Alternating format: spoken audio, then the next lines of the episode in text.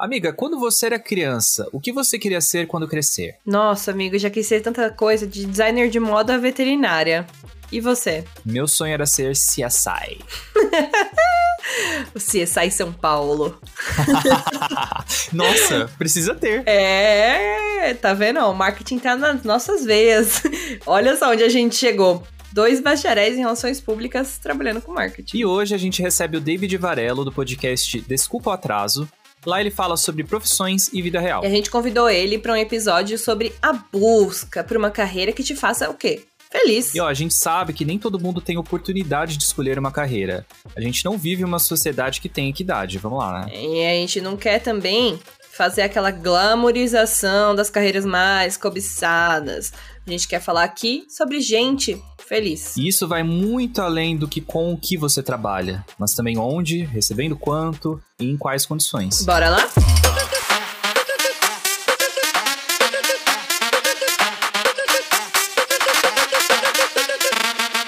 David, tudo bom? E aí, pessoal, tudo bem? Tudo certo, muito prazer ter você aqui com a gente. Tava falando no offline aqui que a gente gosta muito de falar de carreira e tudo mais, então a gente decidiu chamar ele, né, que tem um podcast de carreira, como a gente falou aqui anteriormente.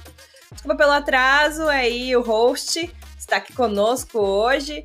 Então, David, fale um pouco mais sobre você, como é essa vida, e o que você quiser comentar aí com os bagacetes. Antes de qualquer coisa, quero agradecer muito o convite tá?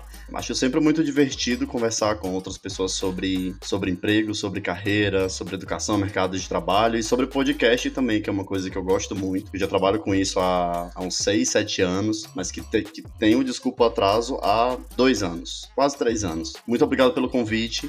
Para quem não conhece, o Desculpa Atraso é um podcast sobre profissões e vida real. Cada episódio eu converso com uma pessoa de profissão diferente e a gente fala sobre o que, que a pessoa fez na vida até ela chegar naquele momento, além da gravação do episódio. E o legal do Desculpa é que todo episódio eu começo sempre com a mesma pergunta, para que todo mundo, é, todo mundo que participa do podcast comece na mesma linha e que todo mundo que ouve também se enxergue ali naquela, naquela conversa. Até até porque não é um, um programa sobre cargos. É um programa sobre profissões, sobre histórias de vida. Então, isso é muito mais importante do que se a pessoa recebe um salário mínimo ou 15 salários mínimos. Uhum. Isso, pra mim, lá na hora não faz diferença nenhuma. Mas sim tudo que a pessoa passou até chegar naquele momento. Vamos falar, vamos falar um pouco sobre isso. Gosto muito de falar sobre isso. Chique. Ó, aqui a gente também tem sempre uma pergunta que a gente começa o episódio. Qual que é o seu signo? Faz tempo que a gente não pergunta. Não, mentira, a gente sempre pergunta. Ah, eu sou taurino, o melhor signo do zodíaco, claro. tem uma energia mesmo, viu, de taurino. De fato, faz sentido. Mas beleza, então a gente começou aqui nesse episódio refletindo sobre o que, que a gente queria ser quando crescer. E a pergunta se estende a você também. Quando você era criança, o que, que você sonhava em termos de profissão? Eu já tentei puxar um pouco mais a fundo na minha cabeça, mas a última lembrança que eu tenho de, de querer ser um, um profissional era ser paleontólogo. Nossa! Gente, mas é Acredita? uma vibe meio Jurassic Park, assim. Isso, isso, exatamente. Porque eu sempre gostei muito de, de estudar, né? Eu gostava muito de ler. Sempre gostei muito de ler. Eu lembro que na época, só minha mãe trabalhava, eu sou filho único uhum. e de pais separados, só minha mãe trabalhava. Uhum. Eu juntava dinheiro a cada dois meses para poder comprar uma edição da revista Recreio.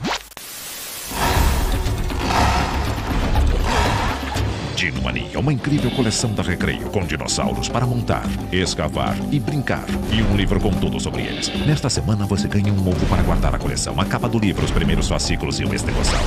Dinomania, toda semana na Recreio. Chegou a nova coleção da revista Recreio. Dino Rock, pedras que se transformam em dinossauros e uma incrível enciclopédia da vida pré-histórica. Na edição de lançamento, você ganha um Dino Rock e a capa dura com as primeiras 44 páginas da enciclopédia. Recreio, já nas bancas. Nossa, Ai, eu amava. Letrix. Era maravilhoso, né? Eu tinha alguns brindes que vinham na revista e tal.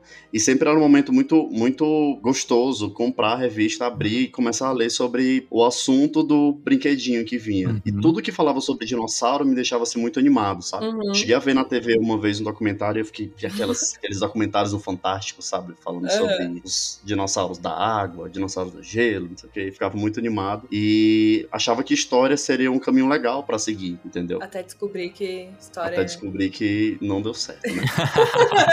Mas é uma lembrança gostosa de que me ajuda um pouco a me trazer de volta pra minha essência, sabe? Uhum. E é divertido lembrar da emoção que eu tinha quando eu falava que queria ser paleontólogo. Criança de, sei lá, 7, 8 anos, nem sabia o que era paleontólogo. E aí, pra quem não te conhece, você- hoje você trabalha com o quê? Com paleontologia? Olha, não. Mas assim, hoje eu trabalho com publicidade, Uhum. tá? Eu trabalho num veículo de comunicação na área de parcerias. Uhum. Então, basicamente, eu converso com outros sites muito grandes para que eles sejam parceiros desse veículo no qual eu trabalho. Isso CLT, né? Bati o ponto, aí eu começo a ver as coisas do, do podcast. Bati o ponto antes e depois também, porque já cheguei a gravar episódios seis e meia da manhã, sete horas da manhã. Guerreiro. Depende do fuso horário das pessoas, né? A gente tem que se adequar. Com certeza. E assim, mas eu gosto muito do que eu faço. Muito mesmo. Porque eu preciso conversar com pessoas diferentes e entregar um valor daquele serviço que eu tô oferecendo de parceria, sabe? Gosto muito do que eu faço, modéstia à parte, acho que eu faço bem o que eu faço. Diz muito sobre mim. Eu sou bem feliz, mas eu consigo enxergar o que tem de, de coisa boa e coisa ruim também. Eu não sou Uhum. aquela pessoa que fica só toda centrada nas coisas boas. Mas eu valorizo muito as coisas boas e as coisas que não são tão legais eu meio que relevo. Coisa que pode acabar envenenando a gente aos poucos, sabe? Aham. Isso aí eu deixo passar, faço o possível pra deixar passar. Ai, que pessoa otimista. Eu simplesmente falo assim: capitalismo que quebra. Mas eu gosto de uma boa fofoca, tá bom? Tem que fazer jus também. Justo, eu ia falar aqui que o David, pra quem não sabe, ele é diretor aí do Jurassic Park. Mentira. As feras mais perigosas de todos os tempos agora estão à solta, como você nunca viu. Destino David Varelo. O Mundo Perdido, Jurassic Park, filme inédito. Hoje em tela quente. Diretor de parcerias É. do Dire- Jurassic Park pra trazer novos dinossauros. Gente, eu não sou diretor, tá? Tem que falar isso, porque se meu chefe ouvir, ele fala, como assim, David? não, não sou diretor. Você abriu um ponto aí de ver as coisas boas e ver as coisas ruins e tudo mais. E no meu último emprego. Ai, que, que cena. É, eu tinha um amigo lá que a gente ficava ai, falando mal do capitalismo e falando que, nossa, a gente é obrigado a vir trabalhar todo dia, sabe? Tipo, é, eu estaria eu estaria melhor se estivesse fazendo home office hoje, aquelas coisas brincando. Não que a gente deixasse de fazer nosso trabalho, a gente só conversava durante o dia e falava, né? Tipo, ah, que se pudesse, a gente falou que ia montar um, um sindicato do sem reino, sabe? Aquelas coisas brincando. Mas sempre entregando trabalho no final do dia, né? Pro salarinho cair no, na conta. E vocês têm boleto, né? Existem.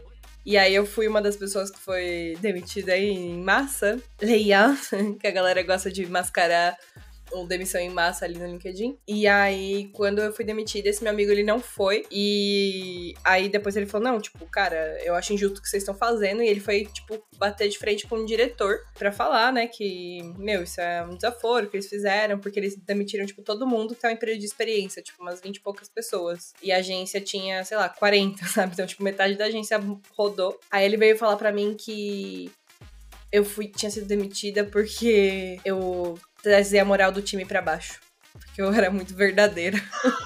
Mentira. Eu fiquei tipo, Nossa, que bizarro. ai, ai. É difícil, É. né? A vida corporativa exige esse nível de política. Eu já levei um feedback semelhante também. E, enfim, desde então estou aqui trabalhando a comunicação não violenta, né, gente? Que, às vezes eu, eu gostaria de usar o quê? A comunicação violenta mesmo, de fato. Mas a gente tem que ponderar. Mas eu queria puxar um assunto, porque a gente vive aqui numa sociedade, né, capitalista, e que tem uma pressão muito grande para a gente escolher algo, uma profissão, um caminho, um destino, desde muito cedo. Muito motivado pelo vestibular e toda essa cultura, né, que a gente tem aqui no nosso país. Uhum. Outros países também têm essa situação, outros países têm uma possibilidade de escolha mais flexível pela situação econômica e social que ele se enquadra, mas aqui a gente tem essa pressão. E eu queria entender de vocês, é, vocês estão hoje onde vocês escolheram ali no período do finalzinho da adolescência para passar para a fase adulta, ou rolou uma grande mudança? E também se vocês tiveram a oportunidade de escolher o que vocês gostariam de fato. Não a mesma profissão, mas a mesma área. Uhum. Que eu lembro que no segundo ano do ensino médio eu já queria fazer jornalismo. É, sempre estudei em escola pública e acabei fazendo vestibular no terceiro ano para federal e para estadual do Ceará e não passei nenhuma das duas. Eu zerei química nas duas e eu era o melhor aluno da sala em química. Mentira! Até hoje, Meu Deus. professor Ficou Igor. nervoso, tadinho? Fiquei, fiquei muito nervoso. Eu lembro que quando eu- voltei pra escola na segunda-feira, é, o professor falou: E aí, David, como foi? Eu, professor, eu acho que eu zerei. Ele, não, impossível. Impossível. E eu zerei química. Se, se eu tivesse acertado química, uma questão de química, nos dois eu teria passado. Mas não passei. E assim, Nervoso. é, muito nervoso. E assim, hoje, depois que passou, sei lá, 10, 12 anos, aí tudo faz sentido, né? Mas é, eu tô mais. tô bem tranquilo com tudo, com tudo que aconteceu hoje. Né? Depois que eu não passei, o que que eu fiz? Eu guardei a minha nota Uhum. e uns amigos falaram assim: olha, eu estudo numa faculdade particular, Uhum. sou aluno bolsista. Espera um negócio chamado ProUni que ele pode te ajudar a entrar na faculdade. Aí eu falei, porra, mas eu só posso entrar se for 100%. Eu não vou conseguir pagar a bolsa, metade na, nessa faculdade. E consegui a bolsa, mas eu consegui para publicidade. Ah, Não consegui a bolsa para jornalismo. Faltava, acho que, quatro pontos para chegar no nível da bolsa que precisava, sabe? uhum. E eles falaram, olha, entra. Primeiro semestre, as duas turmas, elas assistem as mesmas cadeiras. Ano base. Assiste, se você não gostar, no segundo semestre você já tá lá dentro, é só mudar Uhum. pra você mais tranquilo. Acabou que eu não consegui mudar porque eu gostei muito de publicidade. e achei que jornalismo ia ser muito chato. Eu gostava muito, eu já gostava muito de, de ver outdoor, de assistir comercial. Eu prestava muita atenção em comercial. Até hoje eu presto muita atenção em comercial. Uhum. Sabe vídeo no YouTube que a gente sempre pula? Eu não Uhum. pulo todos os vídeos, Pra tá? fazer a empresa pagar. Não, mas tem, tem coisas que eu clico. Quando é empresa que eu não gosto, eu clico. Só pra ela fingir que é um, um lead assim qualificado e não é, entendeu? Ai, meu trabalho isso. morrendo ali, agora eu tô sabendo. Sim, quem sou é. eu, exatamente. Tô puxando o seu, sua meta pra baixo. E assim, mas é, é a mesma área, né? E hoje em dia, é, eu trabalho num veículo de comunicação, é, num veículo de jornalismo. Uhum. E tudo que eu faço meio que conversa com o jornalismo. Então, hoje eu percebo que são profissões é, primas. Com certeza. São, nem, são profissões primas, que sempre se gostam, mas se brigam direto. Mas cada um mora em uma casa diferente. Então, Sim. tá tranquilo, você não vai se ver o tempo todo, entendeu? É, tem uma coisa que publicidade e jornalismo, uma não vive sem a outra, né? No sentido de o jornalismo precisa da publicidade pra viver, pra s- pagar as contas, né? Que senão não tem jornalismo. E a publicidade precisa de, tipo, tendências e informação que o jornalismo traz, no, no É. final das contas. É, assim, mais ou menos, eu concordo em partes, porque existem um- umas plataformas de jornalismo que hoje funcionam com financiamento coletivo. Ah, sim. né? E assim, precisa de que outras pessoas paguem, mas ele vai precisar transformar isso em uma publicidade de algum jeito para que outras pessoas saibam que aquilo acontece. Uhum. entendeu? Então não é o modelo tradicional de publicidade com banner no site e tal, mas precisa da, instituição publicidade de alguma forma, não do modelo de negócio tradicional, tradicional Sim. entre aspas, na internet. Né? Mas precisa fazer a propaganda ali, né? Isso, exatamente, precisa fazer a propaganda. É.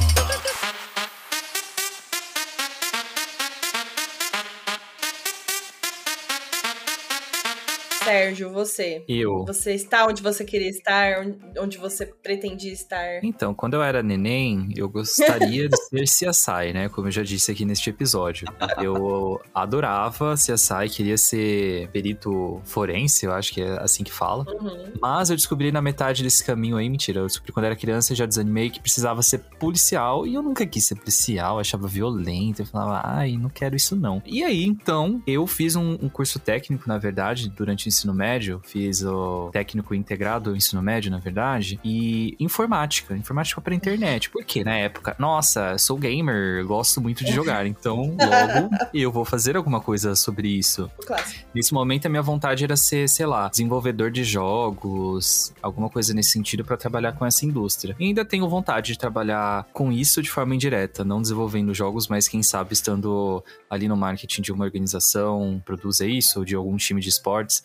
Quem sabe um dia vem aí, né? Uhum. Mas durante esses três anos de curso, eu descobri, sei lá, na segunda semana, na verdade, que era um terror pra mim. Programar não era muito bacana, mas teve uma disciplina de marketing no terceiro ano que eu gostei muito. E eu falei, pô, acho que é isso, hein? Gostei desse negócio de comunicação, de marketing, de sei lá o quê. E, gente, é aquele conteúdo de marketing muito básico, né?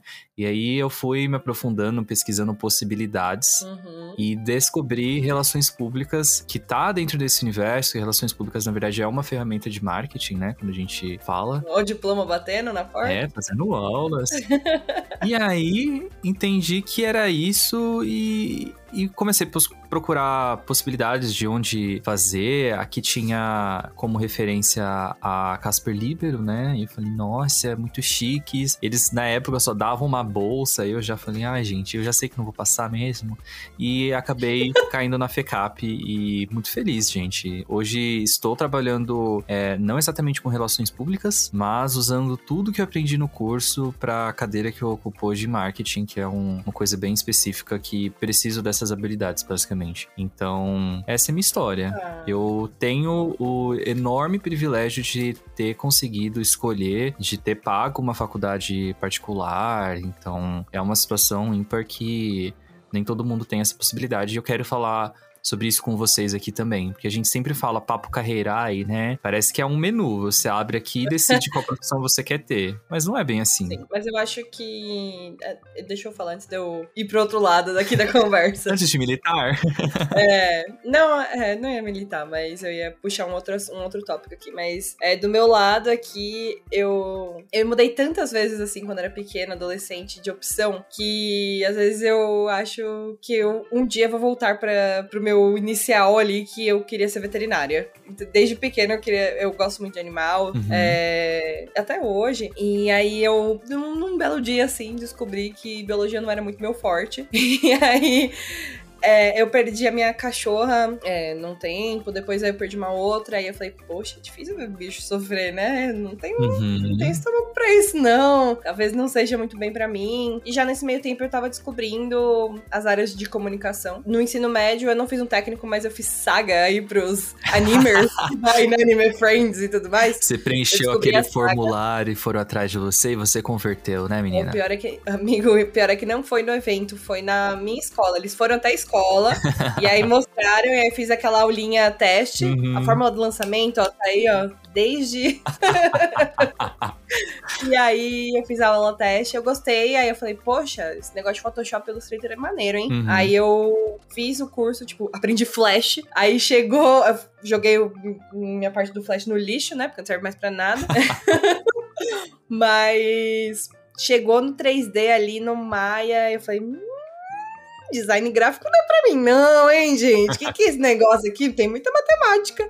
E aí eu desisti de design gráfico naquela brincadeira. E no terceiro ano eu fui do Grêmio da faculdade, da faculdade do Grêmio da escola. Eu, eu estudava no Metec aqui em São Paulo. E aí eu era do Grêmio e fui diretora de eventos. E aí eu falei, nossa, esse negócio é maneiro, né? Dá uma adrenalina e tal. Uhum. E aí eu fui fazer um técnico depois que eu saí do ensino médio, porque eu olhei pro meu pai e falei, meu pai falou, e aí, né? Tipo, você vai fazer o quê? Fazer vestibular, não sei o que lá. E aí eu tinha feito o treineiro da FUVEST, o Enem e tudo mais. Uhum. E aí eu falei, nossa, bicho, não tenho, tenho saco pra ficar fazendo isso, não. Eu sou muito ruim em tudo, pelo amor de Deus. e aí eu. Eu não era a melhor aluna em basicamente quase nada. Eu era em humanidades e aí chegava em matemática. Eu, o pior é que minha maior nota do Enem foi em matemática, que eu achei Nossa. absurda. e Chutou bem aquelas. ótimo, amigo. Eu tenho um instinto pra chute em, vestibular, você não tem ideia. E aí eu fui pra. Aí eu falei, ah, pai, eu não, não tenho muita certeza, então não sei o que fazer de faculdade. Vou fazer um técnico que é gratuito mesmo, né? Aqui na ETEC. E eu fui fazer eventos. E aí foi um ano e meio. E um professor chegou pra mim e falou: Nossa, Gabriela, você tem um perfil de relações públicas? E eu tava querendo fazer turismo, né? Eu falei, não, vou fazer turismo. Porque eventos, turismo, tudo a mesma coisa, vamos lá. Vou trabalhar em navio, que era o meu sonho, Passear trabalhar em barco. navio. e. Não, primeiro eu era da forma turismo, né? Não, vou virar monitora da forma turismo. De- Depois vou virar. Vou trabalhar em navio. E aí ele falou: Não, tipo, eu tenho uma amiga que faz recap, é, vai conhecer tal. E aí eu fiz o, o tour da faculdade, né? Aí eu fui um lead qualificado e converti. Clicou no banner. É, cliquei no banner e converti ali. Entrei, aí eu falei, nossa, não quero prestar vestibular, não. Aí falei, não, você entra com a nota do Enem. Eu falei, então tá ótimo.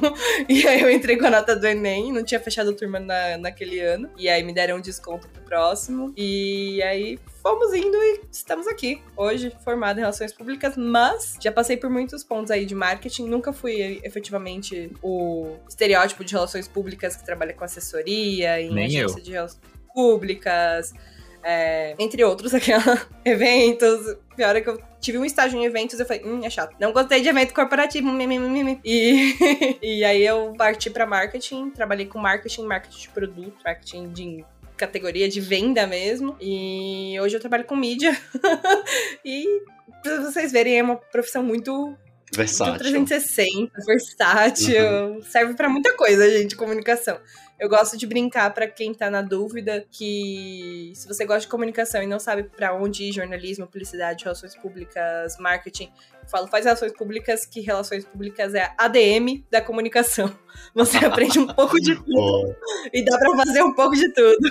Depois você se especializa. É, só pra, pra ser justo também, não foi o primeiro curso que eu fiz publicidade, tá? Hum. Cheguei a fazer assistente administrativo industrial para trabalhar na, na parte administrativa de indústrias, que na minha cidade, lá no Ceará, que é um, o nome da cidade é Maracanaú. Fica vizinho a Fortaleza, tipo Santo André e São Paulo, região metropolitana. Ah, E lá tem um polo industrial, o maior polo industrial do estado. tipo Santo André mesmo. Tipo Santo André. e então, lá basicamente a cidade toda, os jovens, eles são criados, entre aspas, para trabalharem nas fábricas. e É, é tipo uma retroalimentação da economia da cidade, né? Uhum. E é uma coisa que no começo eu percebi que eu não queria. Aí acabei fazendo curso de desenvolvimento de software no Cefet, que é tipo ETEC aqui em São Paulo. Aham. No curso eu fiz. Era um curso técnico de quatro semestres, porque eu sabia que era uma área que ia explodir muito. Fiz três semestres e no terceiro eu desisti, aí que eu entrei para publicidade depois. Mas foi uma coisa que não.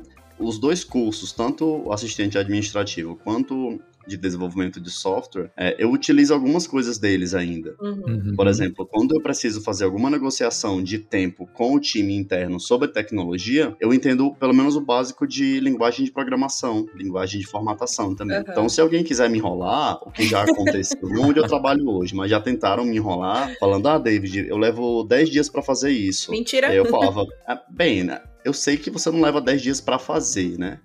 Você- pode ter a sua fila, mas eu sei que você vai escrever duas linhas de código, vai copiar isso, vai compilar o código, vai subir pro PHP, vai subir pro site. E isso eu sei que não demora. Sei que dá pra você fazer isso em um dia todo. E, Assim, em duas horas dá pra fazer, mas dia todo, né? Sabe? esse, esse tipo de coisa é, ajuda. E é uma coisa, uma coisa legal que eu falo, que é, as coisas que a gente faz, os cursos que a gente faz, eles não vão ser totalmente descartados Nunca. em algum momento a gente vai usar ou aquele curso direto ou indiretamente. E isso é bom que ajuda a, a- fortalecer e transformar a nossa carreira numa coisa mais robusta, né? Uhum. E numa coisa única, como é a vida de cada um, cada uma que tá ouvindo aqui a gente. É, não dá pra gente ficar se comparando com outra pessoa, porque são histórias de vida totalmente diferentes, né? Aquela história, só eu sei o que eu passei. Uhum. É, é preciso a gente valorizar muito isso que, que, que a gente passa na vida, até pra gente celebrar cada vitória depois. Né? Porque vai aparecer alguém que vai falar pra você: putz, você tem um sonho de, de conhecer um lugar X que é tão fácil ir. É, mas pra mim não é tão fácil ir, sabe? Exato. Todo sonho é grande, toda conquista que a gente faz é grande. Por isso que eu gosto muito também de celebrar cada coisa assim com os meus amigos, com a minha família. Uhum. Isso é, é bem importante até pra impulsionar a gente a, a continuar sonhando, né? Continuar Com trabalhando certeza. pra fazer aquilo. E tudo é uma construção, né? Tanto de conhecimento, mas também de jornada, de dinheiro. E nem todo mundo consegue começar onde ela quer. Nem todo mundo consegue começar ali aos 20 e poucos anos, fazendo uma faculdade. Tem gente que se forma nessa época. E é muito comum que a gente se compare, né? Uhum. Eu percebo que essa galera. A gente é bem jovem, eu e a Gabi, mas o pessoal que é ainda mais jovem que a gente. Eu também sou jovem, gente, por favor. O Sérgio é mais Nossa. jovem que eu, ele tem É. quatro anos. Não, não querendo assumir nada, mas enfim. O pessoal que tá finalizando o ensino médio agora, que tá nessa fase, em tese de escolha, Eu percebo que muita gente não tem autoestima. Não sei se vocês já perceberam isso no Uhum. círculo social de vocês. São poucas pessoas que tentam, por exemplo, fazer um vestibular hoje. A gente vê, ok, a população está diminuindo em termos etários, está, mas os números de Enem, de inscritos, por exemplo, estão caindo muito, as pessoas estão perdendo essa, essa vontade. E acho que por parte disso, é, a gente vive numa sociedade desigual, Sim. nem todo mundo consegue estar no mesmo lugar. Isso desestimula as pessoas. E não fazendo aqui um, um grande discurso para estimular as pessoas, mas sim refletindo sobre essa necessidade de escolher tão cedo. Será que precisa? Uhum. Será que a gente não pode curtir outras coisas na nossa vida e ter outras experiências até de fato você chegar? Precisa ser tudo tão cedo? Tipo assim, eu vou, eu, eu vou ter que pagar pra fazer a prova, né, amigo? Infelizmente, mas eu vou sim tentar, não custa nada, né? Eu quero estudar, eu pretendo fazer design e fazer teatro, que eu já fiz teatro na UFC, entendeu? Eu fazia técnica em administração e eu fiz teatro. Entrei pra universidade, entendeu? Pra poder fazer teatro, porque eu gostava. Eu fui expulsa, porque eu, eu, tinha, eu faltava muito, que eu trabalhava.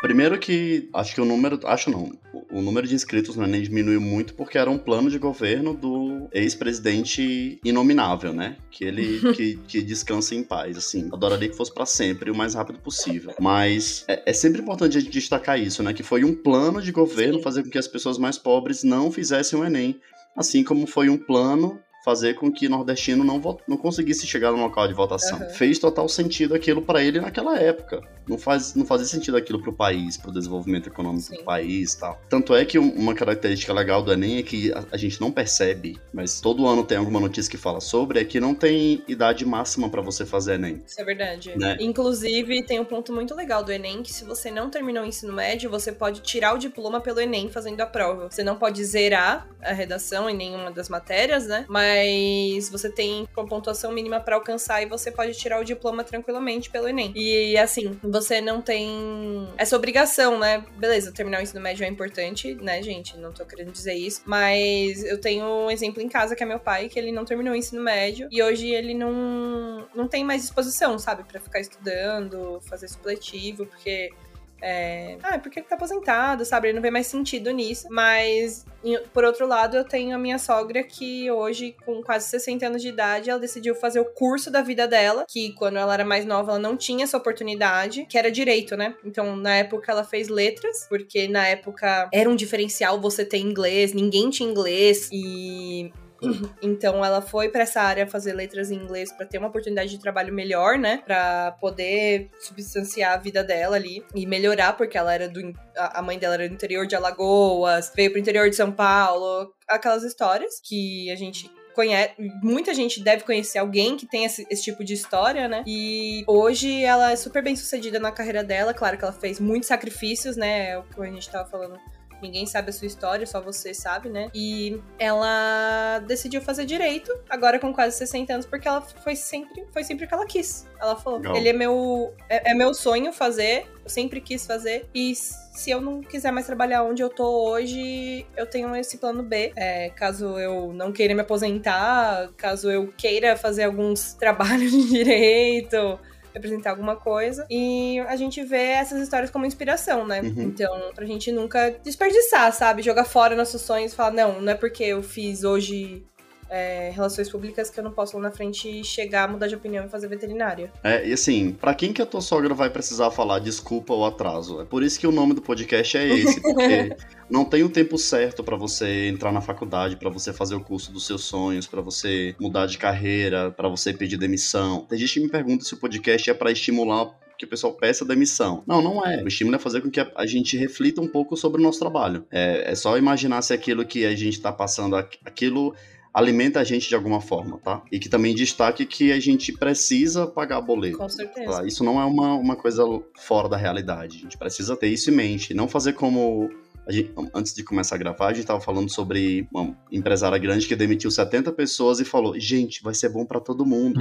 Eu acho que ela não pediu a opinião das pessoas que ela demitiu, né? Uhum. Porque não sei pra quem vai ser bom isso, nem não vai ser bom nem para o jornalista que precisou escrever sobre aquilo, nem pra pessoa do RH que vai fazer carta, nem pra ela, que acho muito difícil que ela consiga dormir assim tranquila quando desliga a câmera, fora dos stories. Será que ela tá bem? Entendeu? É. A gente precisa valorizar isso que, que a gente tem, os nossos sonhos, e é isso que faz a gente, que funciona como combustível, né? Pra fazer a gente seguir em Com frente. certeza. Eu acho que com esse lacre aí maravilhoso. Deposite aqui o seu lacre dele. É, eu vou terminar essa discussão sobre carreira com um tópico completamente impopular, que gera muitas brigas e discussões aí no ambiente corporativo, que é esta reunião podia ser um e-mail? Esse Ou- podcast poderia ser um e-mail? Uma newsletter? Ai, meu Deus. Boa. Eu, particularmente, às vezes prefiro resolver uma situação em uma chamada Uhum. de 10 minutos do Uhum. que mandar uma thread de e-mail que ninguém tá entendendo nada do que tá acontecendo e tem que reescrever 57 milhões de vezes. Mas o inverso também é real. Eu detesto estar naquela reunião de duas horas que podia ser só um slide de PowerPoint enviado por e-mail. É difícil achar o equilíbrio O que aí. vocês Sim, acham? é, reunião pra mim é no máximo uma hora. Se dura mais de uma hora, minha cabeça já começa a viajar, eu não sei o que tá acontecendo na reunião, não consigo mais pensar, só quero pensar na. Falei que sou taurino, né? Preciso pensar no almoço, no lanche. E assim, é, eu sempre penso uma coisa: o que vai ser dito? a- aliás, a informação que eu preciso, ela precisa estar registrada? Se sim, por e-mail. Uhum. Tem, tem coisas que, é, que eu sei que é mais fácil é, resolver por, por reunião por vídeo, mas eu prefiro ou reunião presencial, mas eu prefiro muito que seja por e-mail, dependendo dos casos. Então, é, eu costuro muito bem isso. Quando eu tô numa reunião e percebo que aquilo precisa ser registrado, eu, eu, eu- faço um, um joguinho meio que mental. Eu falo assim: ah, beleza, eu tenho que te enviar essa planilha, mas eu só posso te enviar depois que você me mandar um e-mail dizendo isso que você me falou agora. Uhum. Porque essa planilha é o que precisa para poder a pessoa fechar o trabalho dela, entendeu? Uhum. Então eu digo: olha, eu só posso fazer isso mediante seu envio, o envio desse registro. Uhum. Não pode ser um, pode ser meio que de boca, sabe? Porque já passei por uns casos assim, não, Ninguém compra casa boca a boca, né? Precisa ter um isso, registro. É, exatamente. E assim, nunca aconteceu nada até acontecer. Com certeza. Uhum. Não, eu sempre formalizo reunião por e-mail. Se é uma coisa é, que precisa das duas partes, tem, tem task, tem algumas tarefas pra resolver, ou coisa do tipo, não é só. Você quer fazer? E aí fica nesse bate-rebate, batata quente, aí é mais fácil mandar um e-mail e falar: olha, segue e-mail que discutimos na reunião. Tópicos. Tópico 1, 2, 3, 4 e envio. Porque é um tal de. Não, não é culpa minha depois. Não fui eu que falei? É, Foi tem muita que gente falou? que dá migué, muito migué aí nesse Hum. corporativo. Pois é. Bom, pessoal, David volta daqui a pouquinho para o nosso Bagaço é Pop e a gente vai falar de carnaval, blocos de rua, outras formas de você curtir o seu carnaval aí. Então, até daqui a pouco. Tchau.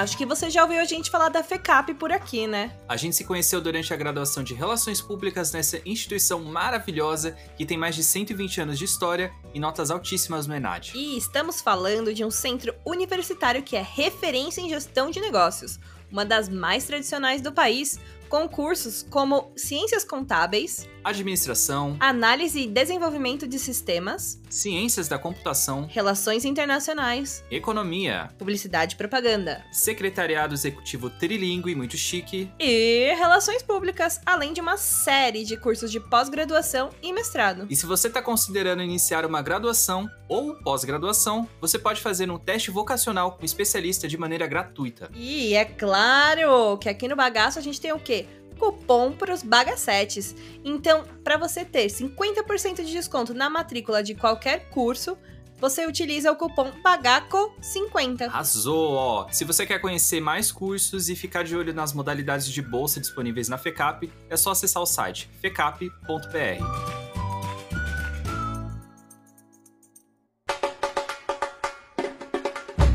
Bom, gente, 2023 tá aí e com ele chegou o quê? O famigerado carnaval. E como todo bom brasileiro, o ano só começa depois do carnaval. Quem dera fosse assim, porque janeiro durou 93 dias, não é mesmo? Então, quando o ano tá chegando o carnaval, fica parece que mais longo. E nada melhor do que falar sobre este assunto que tem várias, várias, várias atividades para fazer durante quatro dias de feriado para quem folga por aí. Para quem viajar, temos aqui o David para falar um pouquinho do Carnaval de Olinda, porque ele já foi. O melhor do mundo, tá? É vivido, tem lugar de fala para falar sobre isso. E eu vou falar só rapidamente sobre alguns lugares onde você consegue encontrar vários eventos que estão acontecendo, seja evento particular, seja evento é, fechado, né, ou aberto. Tá rolando os ensaios da Anitta, ensaios do Monobloco, tem vários ensaios acontecendo aí em casas de show. Então você consegue encontrar algumas dessas festas no ticket360.com.br e no Simpla, o Simpla é com Y, tá, gente? Tem inúmeros eventos em todas as partes do carnaval. Tem Carnaval Kids, tem Carnaval. É, casa, tem o bloco, sei lá. Tem vários blocos, né? Agora, volta aí, bloco do Bagaça Laranja, será? Será? E... e também tem inúmeros blocos de rua. São Paulo e Rio de Janeiro já lançou a lista de blocos de rua que vão estar disponíveis. Você consegue achar lá dando Google blocos de rua SP. BH também. Ah, BH também, olha só. Então, os blocos de rua são a, é a melhor opção para quem não quer gastar muito, para quem vai ficar na cidade, para quem não vai viajar, ou para quem vai viajar para essas cidades que tem bloco. E é uma opção super maneira aí para curtir, só cuidado com o celular, levem água. Uhum. Coloquei o limite do cartão, tá, gente? Porque. Cuidado para não trocar o seu cartão quando você for comprar É. uma cervejinha. Fiquem de olho nisso. Se tiver um celular reserva, é melhor ficar com o celular reserva e as contas do banco lá em casa. Famoso celular do ladrão. pois é. Ou tente só pagar no dinheiro mesmo, às vezes é a melhor opção. Aham. Eu vou tentar fazer isso esse ano. E os blocos de rua, pra quem gosta aí de um furdúncio, é uma boa opção. Mas também tem bloco pra tudo quanto é gosto musical. É, eu tenho uma amiga que vai num bloco de é, putz putz, como meus pais gostam de falar, de música eletrônica, de techno. Mas tem também bloco de samba, tem bloco de pop, tem bloco de rock, tem bloco kids. Então fica aí atento na programação da sua cidade.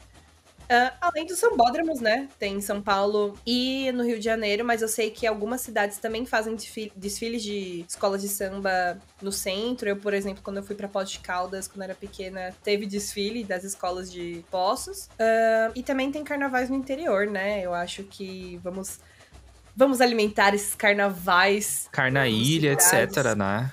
Tem bastante coisa pra fazer. E eu acho que é isso, né? É um evento que pode ser democrático se você entrar na onda. Não necessariamente você precisa ir lá no bloco, no meio do povo. Você pode simplesmente ficar em casa fazendo nada, mas curta este momento pra você, o seu jeitinho. E não fale mal da galera que curte carnaval, tá, gente? eu já fui essa pessoa que falava, não, nada a ver carnaval. E agora eu gosto muito do carnaval, principalmente porque é um feriado que emenda, tá bom, gente? Então, sem mais delongas, vamos ouvir aí sobre o carnaval de Olinda, que, segundo o David, é o melhor carnaval do mundo. Segundo o David, não. Segundo a pessoa mais sensata, as pessoas mais sensatas assim, do planeta Terra que já foram no Carnaval de Olinda. Eu não gostava muito de carnaval até 2015, quando foi a primeira vez que eu fui realmente curtir o carnaval. E foi em Olinda. Porque em 2014, em novembro, eu tinha terminado o namoro, que foi péssimo pra mim. O- é, é, o namoro tinha sido péssimo, o término foi maravilhoso. E meu melhor amigo falou: é, vamos, vamos pro carnaval de Olinda? Morava em Fortaleza na época. Uhum. É, vamos pro Carnaval de Olinda, a gente tem hospedagem lá, a gente vai de ônibus, é uma vibe legal, não vai gastar nada lá, é super barato, carnaval lá é de graça, é na rua, é feito pelo povo, para o povo. Beleza, a gente só pensou nas fantasias e tal. Foi assim, uma experiência é quase que indescritível. Vou tentar descrever aqui, mas é quase que indescritível, porque é um carnaval que eu vi literalmente um bebê de dois meses de colo, né? E vi uma senhora de 98 anos no mesmo dia. Nossa. É um carnaval que é uma festa pra quem quer ir pra beijar muito na boca e é uma festa pra quem quer ir de casal. Uhum. É uma festa pra quem quer ir pra curtir a sua própria fantasia e é uma festa pra quem quer ir só curtir música e tal. Basicamente só toca frevo.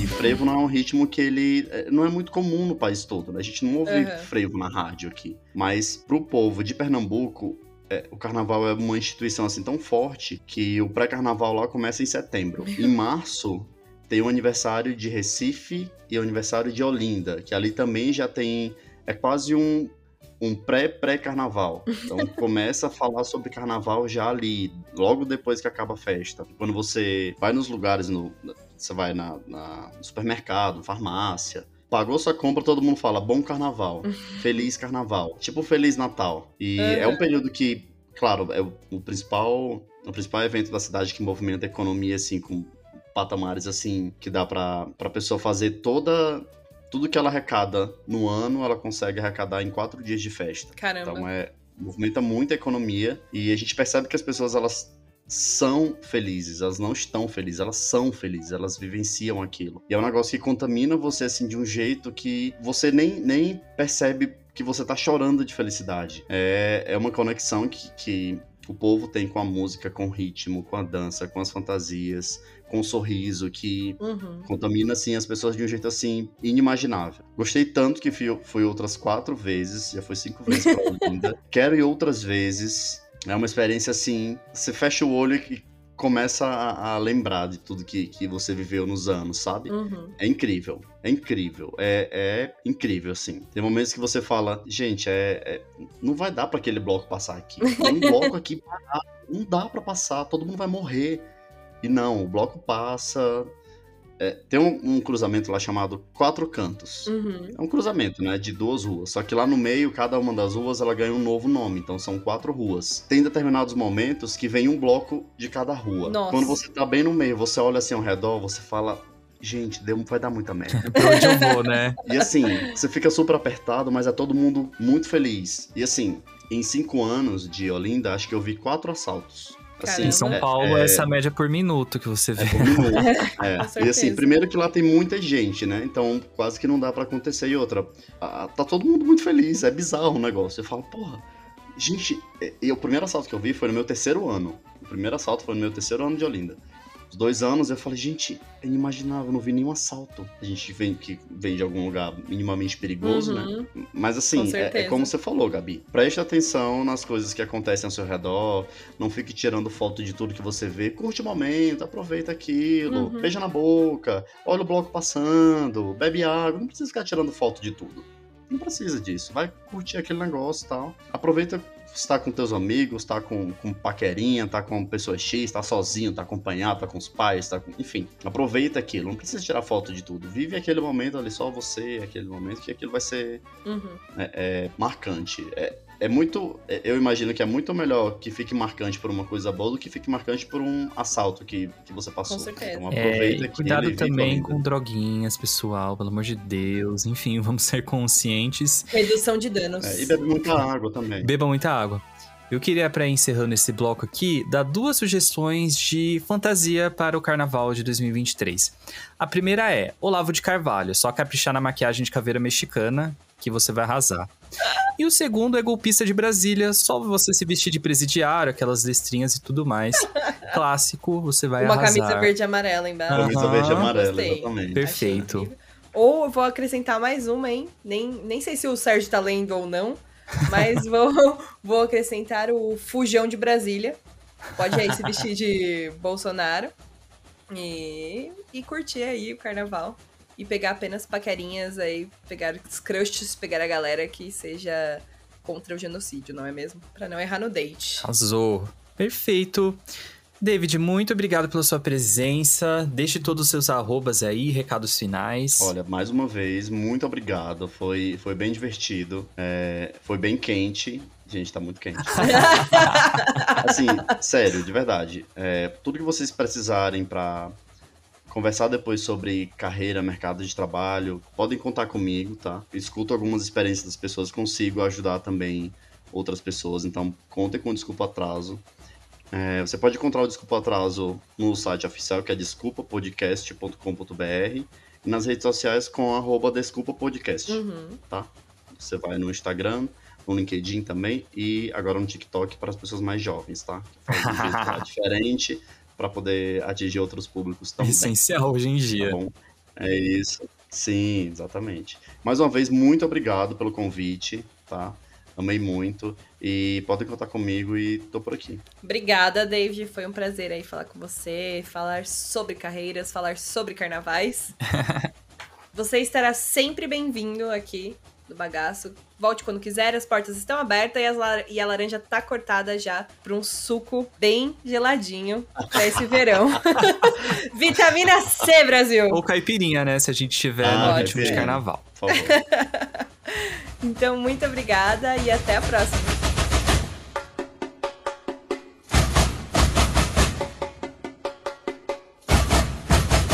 É, Sérgio, chegamos ao fim do episódio e sabe de uma coisa? Eu acho que eu gostei dessa nova cara do bagaço, hein? Será que a nova era chegou finalmente? Não sei, mas acho que o nosso podcast não é escrito em pedra, né? Assim como a nossa carreira. É, pois é. A gente tá aqui no bagaço em fase de vestibular, tentando, experimentando tudo, mas estamos decididos que vamos terminar. Pelo menos esse episódio. Um passo de cada vez, né? E cada passo te deixa mais próximo do que está por vir. Então, se você decide seguir o bloco ou ficar parado, é uma escolha sua. Hashtag ensinamentos do bagaço. Segue o baile e obrigada por mais um bagaço da laranja. Eu sou a Gabi. e eu sou o Sérgio. Até mais. Até.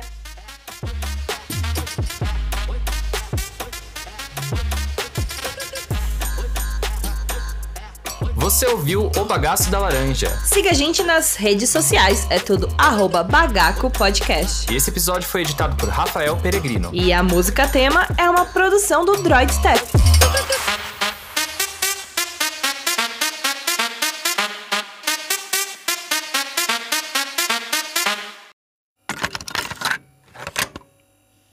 Você acabou de ouvir um conteúdo editado por Artesano Produções. Obrigado. Versão brasileira, minha produtora.